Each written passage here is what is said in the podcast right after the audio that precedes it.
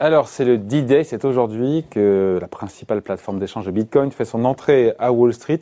Introduction fracassante donc de Coinbase avec des sommes qui donnent vraiment le tournis. On parle de quand même presque 60, 80, 100 milliards de dollars de valorisation. Bonjour Laurent. Bonjour David. Laurent Grassin, directeur de la rédaction de Boursorama. C'est vrai que là les sommes, franchement, ça fait, ça fait peur. Hein. C'est tout bonnement incroyable, hein, effectivement. Euh, euh, vous l'avez dit, euh, hier on était, on a vu beaucoup d'articles hein, apparaître sur Coinbase et on était sur cette valorisation de 100 milliards de dollars. Aujourd'hui, on a ce prix d'introduction qui a été, voilà, enfin à 250 dollars par action, ce qui donnerait une valorisation théorique de 64-65 milliards de dollars. Pour vous donner un ordre de comparaison quand même, parce que c'est là où on se rend compte du truc. hier, si on était sur l'optique de 100 milliards, on les atteindrait peut-être aujourd'hui. On ne bah sait pas ce qui va se passer. On était de l'ordre de 83 milliards d'euros. C'était une capi plus grosse que celle d'Airbus, 77 milliards. Aujourd'hui, on. Notre président sera avec nous d'ailleurs à la fin du mois. Eh ben, super Voilà. Euh, euh, aujourd'hui, on, allez, partons sur 65 milliards, on fait la conversion en francs, on est à peu près équivalent à la capitalisation de Vinci. voilà. Donc voilà de quoi on parle pour, pour un machin qui achète et qui vend des bitcoins. Alors pas juste des bitcoins, des, crypto-monnaies. Hein, il n'y a pas que le bitcoin, mais effectivement c'est ça. Et alors euh, on est encore une fois sur euh, le processus de la cotation directe, ce qui est maintenant, euh, on a déjà parlé plusieurs fois, hein, c'est-à-dire qu'il n'y a pas d'augmentation de capital, l'entreprise rentre directement sur le marché. Ça permet aussi, euh, notamment aux fondateurs, aux dirigeants, de vendre leurs titres sans clause de lock-up. Et retenez bien ce nom, Brian Armstrong. Je ne sais pas si vous l'avez vu. Il a un peu le look de Jeff Bezos d'ailleurs, un très euh, boule à zéro. Euh, voilà, c'est l'un des fondateurs de Coinbase. Euh, il a à peu près 21% du capital, 40 millions euh, d'actions. Il a touché un salaire essentiellement en stock option de près de 60 millions de dollars l'année dernière et sa fortune est estimée. Alors, j'ai pas eu les mêmes données selon les sources, mais le dernier classement Forbes l'a placé à 6,5 milliards de dollars.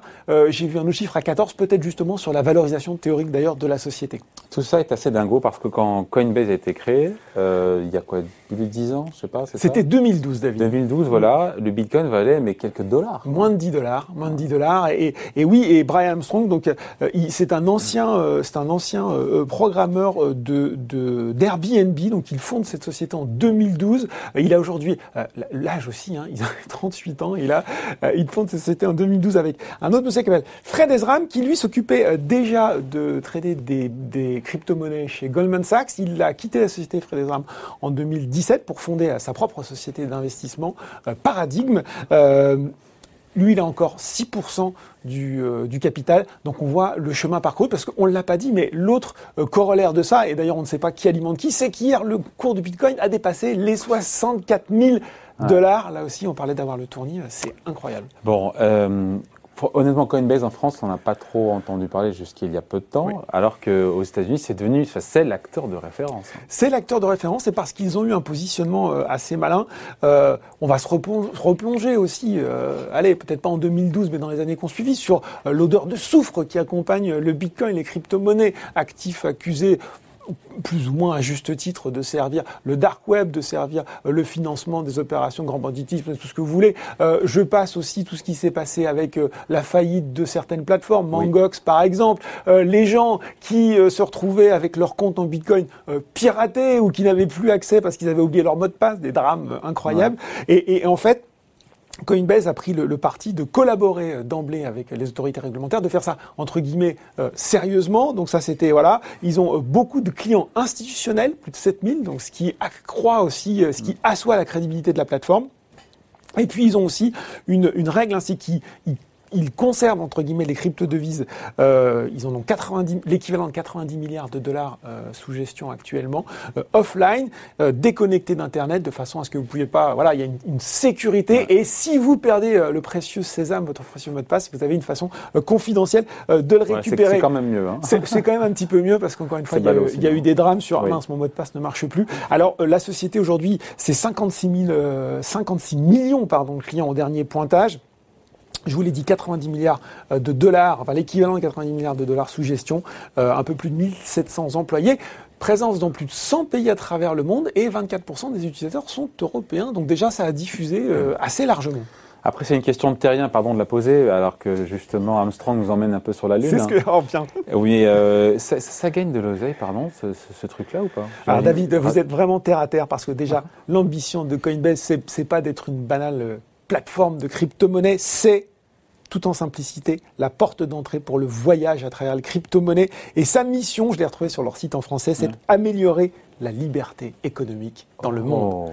Donc, euh, Ouais. vos histoires, vos histoires d'argent, c'est, euh, ce, qui- est sûr en tout cas, c'est que ils ont une approche intelligente, globale, d'aller chercher sur toute la chaîne de valeur des cryptos. Donc, ils ont fait des acquisitions, ils sont, ils ont, dans la blockchain, dans les transactions, ils ont, ils proposent des services aux commerçants qui voudraient euh, accepter les crypto-monnaies. Ils ont lancé une carte de crédit en partenariat avec Visa qui vous permet, euh, bah, finalement, de, de, de pouvoir dépenser vos crypto-monnaies dans les euh, marchés qui, euh, enfin, dans les, pardon, dans les boutiques qui accepteraient la carte Visa.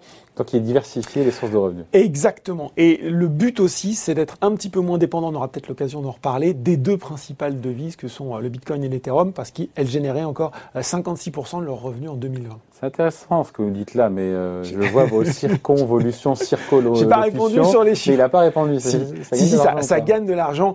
1,8 milliard euh, de revenus au premier trimestre 2021. C'est plus que toute l'année 2020, pour vous donner aussi une idée de la courbe de progression, où c'était 1,3 milliard de dollars. C'était 53 millions l'année Ah, d'avant, donc ouais. 53 millions, 1,3 milliard sur Wow. l'année 2020, 1,8 sur le premier trimestre, et des profits, Ah. des profits, des Ah. profits, David, de 320 millions de dollars euh, même, en quand 2020 contre une perte de 30 millions. Donc oui, ça gagne de l'argent. Donc on s'étonne pas, on se dit ok, voilà, euh, une valorisation à 50, 60, 100 milliards de dollars, on se dit ok, c'est bon. Alors, eh ben, ça fait tiquer un petit peu quand Ah, même. quand même. Euh, même nos confrères, euh, pour le coup, anglo-saxons, je trouvais, faut rendre à César ce qui est à César, un très bon euh, article dans, dans Market Watch de gens qui se disent, mais quand même, est-ce que c'est bien raisonnable? Si on reprend ce chiffre symbolique, peut-être qu'il ne sera pas atteint de 100 milliards de dollars, est-ce que c'est bien raisonnable? Et, et là, euh, il y a un- je le mettrai peut-être, on pourra le mettre en lien sous, sous la vidéo, un article assez complet de gens qui planchent sur le modèle économique, ils se disent, mais, mais quand même, est-ce que c'est bien raisonnable? Déjà, un, parce que les cryptos restent un produit qui n'intéresse pas tout le monde, donc il faut voir effectivement quelle est la taille du marché global. Deux, c'est un marché euh, concurrentiel. Hein, euh, Coinbase n'est pas le seul acteur sur le marché. Il y en a d'autres, Gemini, Bitstamp, Kraken, Binance, Uphold. Donc la, la concurrence s'organise. On pourrait dire tout ça, ok, bon, pourquoi pas. Un autre argument qui est assez intéressant, aujourd'hui, euh, ce qui fait vivre euh, Coinbase, essentiellement, sont les commissions qui prélèvent sur l'achat des cryptos. 0,5% en moyenne, pour faire simple. 0,5% quand on le compare finalement à un taux de commission qu'on peut rencontrer dans euh, euh, l'achat d'actions, par exemple, c'est très cher. On est plus dans l'achat d'actions sur du 0,012%. Donc ça veut dire que finalement, alors que euh, il y a cette aura un peu de rebelle de gens qui achètent des crypto-monnaies, ils payent beaucoup plus cher en frais de commission que quelqu'un qui achèterait des actions. Donc il pourrait se faire ubériser.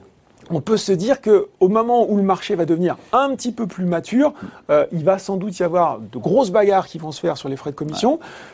On va rappeler aussi l'éléphant au milieu du couloir. Tout cela est très lié au cours même Mm. crypto-monnaies. Si demain le Bitcoin redescend, et Dieu sait qu'on l'a déjà vu également dans le passé, ou l'Ethereum, eh bien, il y a une forte chance aussi que ça affecte les résultats de l'entreprise.